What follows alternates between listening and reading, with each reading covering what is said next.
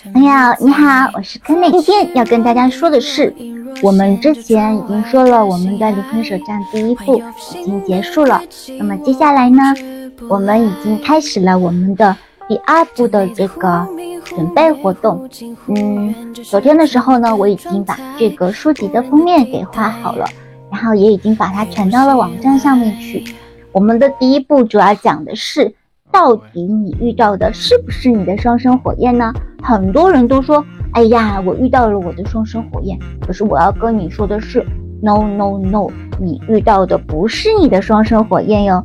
那么，在我们的灵魂手账第一步里面呢，就会有告诉你，到底遇到了双生火焰会出现哪些状况。首先可以告诉你的是，遇到双生火焰绝对是一个让你重生的这么一件事。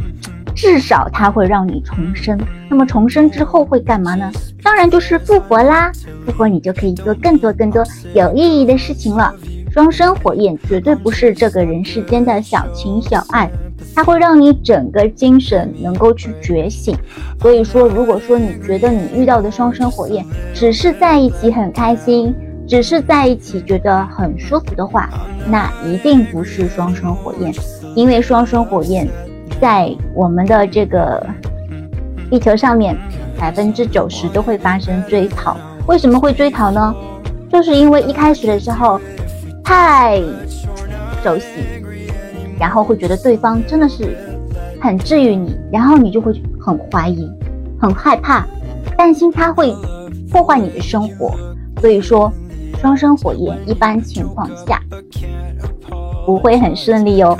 所以说，你遇到的如果是双生火焰的话，到底是不是呢？去看一下我们的灵魂手账一吧。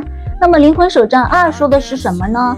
就是说的是到底这个人他的灵魂属性是什么？怎么样去使用好我们每个人的灵魂属性呢？你可不要以为这个人看起来很可爱，他就是一个很可爱的人哟。不是的，真正的可爱当然是来自内心的，不是看我们先天的这个人格剧本。我们的星盘也好，我们的五行也好，八字也好，所反映的全部都是我们的先天，也就是我们的人生剧本，它占的比重只有百分之二十五。之前有人认为说可以占百分之三十，但是我认为只有百分之二十五。那么剩下来的是什么呢？